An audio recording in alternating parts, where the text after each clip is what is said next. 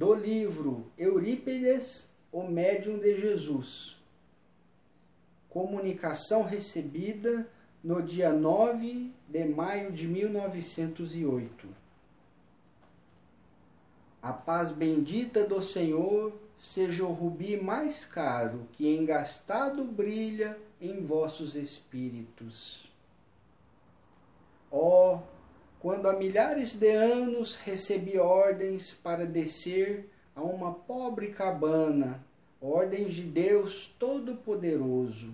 Sim, há milhares de anos que desci nesta cabana para assim pedir: Salve, ó donzela, ó Espírito eleito do Senhor, salve Maria, a cheia de graça.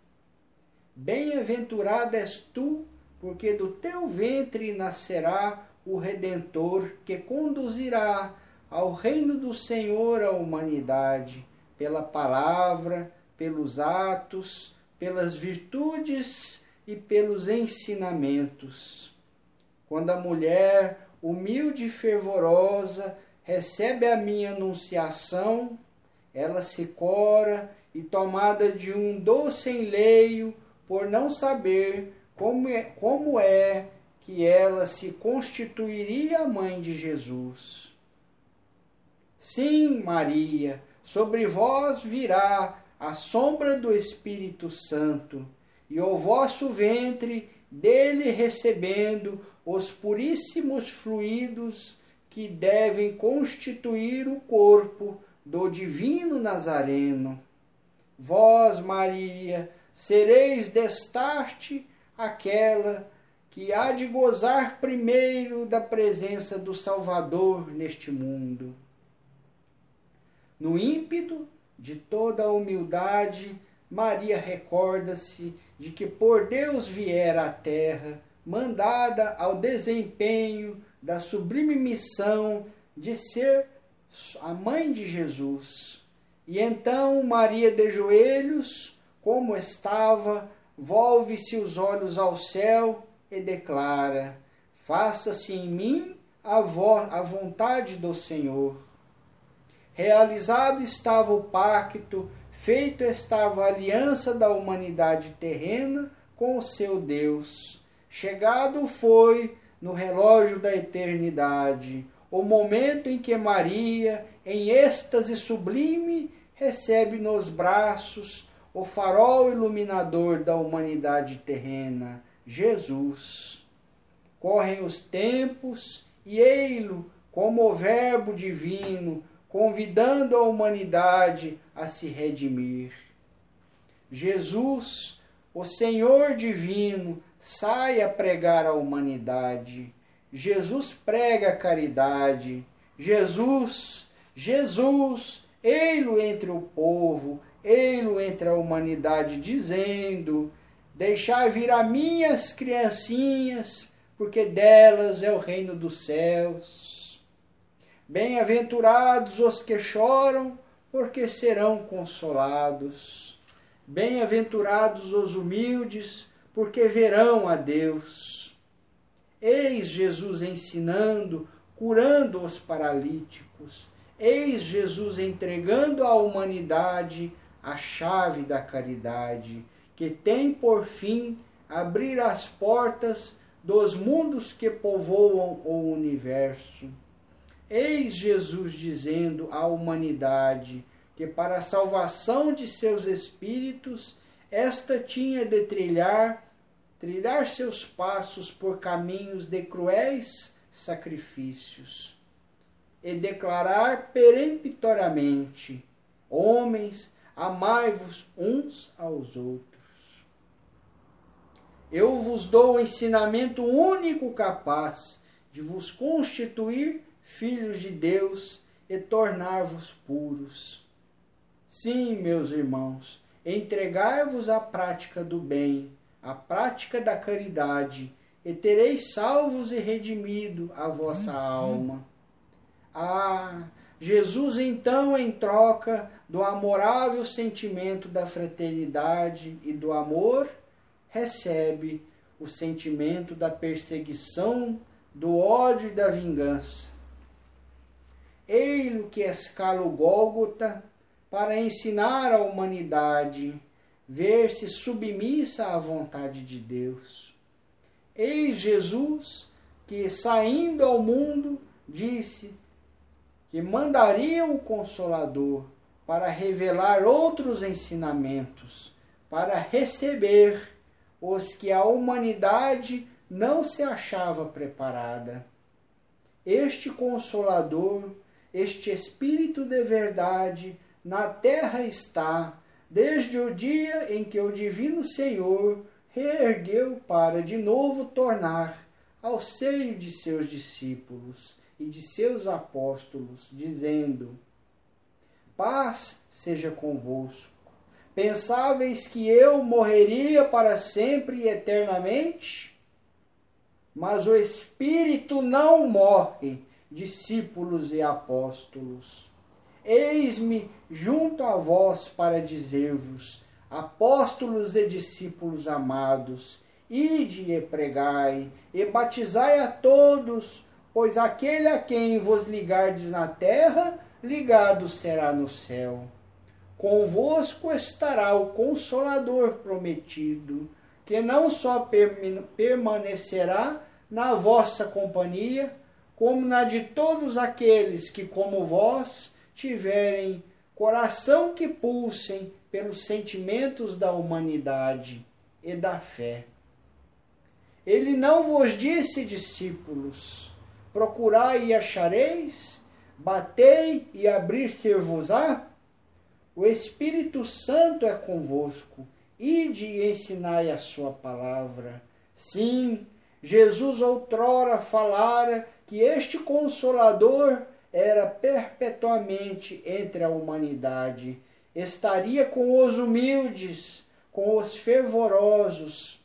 Ei-lo entre vós, pregando de novo a palavra do Senhor.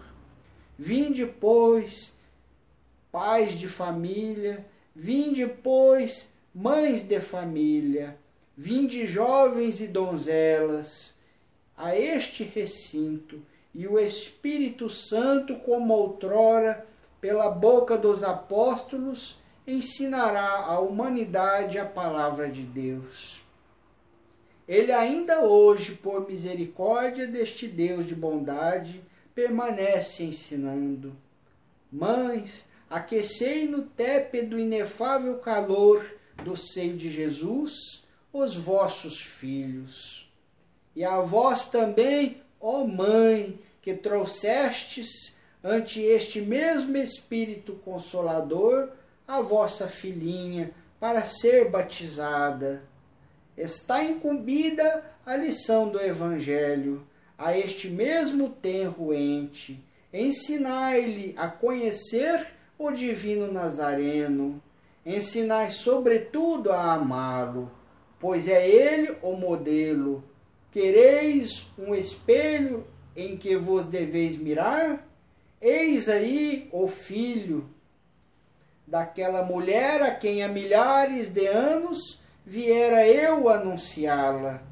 Quereis conhecer este mesmo Mestre e Senhor? Vinde e vede que das bocas dos mais ignorantes dos médiuns saem seus divinos ensinamentos, apontando-nos o caminho do universo, do infinito, o carreiro que conduz ao Divino Senhor. Este aponta-vos o Consolador, Jesus. Paz, bênçãos e luzes, anjo Gabriel. O espírito do anjo Gabriel, ou anjo Gabriel, naquela época, ele fala sobre batismo, porque tinha no recinto onde se encontravam uma mulher que levara a sua filhinha para ser batizada. Daí ele toca no assunto.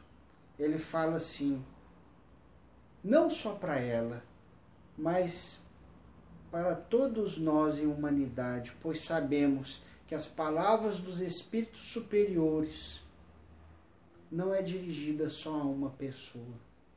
Ele fala assim: Eis aí seu batismo, conhecei Jesus, apresentai Jesus a sua, a, ao seu ente, a sua filhinha, ensinar-lhe o Evangelho, ensinar-lhe a amar a Jesus.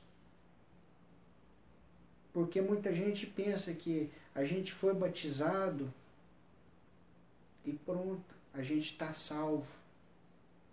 Não, aqui o Espírito Gabriel fala que Jesus veio salvar a humanidade através do ensinamento, através dos seus exemplos, das suas palavras e dos seus ensinamentos. Por que seus ensinamentos? Para ensinar a nós, para nós aprendermos as verdades universais que são de Deus e que conduzem ao reino do Pai, como aqui diz no final. E fala mais, fala: "Vinde a este recinto que na época era um recinto espírita, aonde os existiam médios que não tinham conhecimento.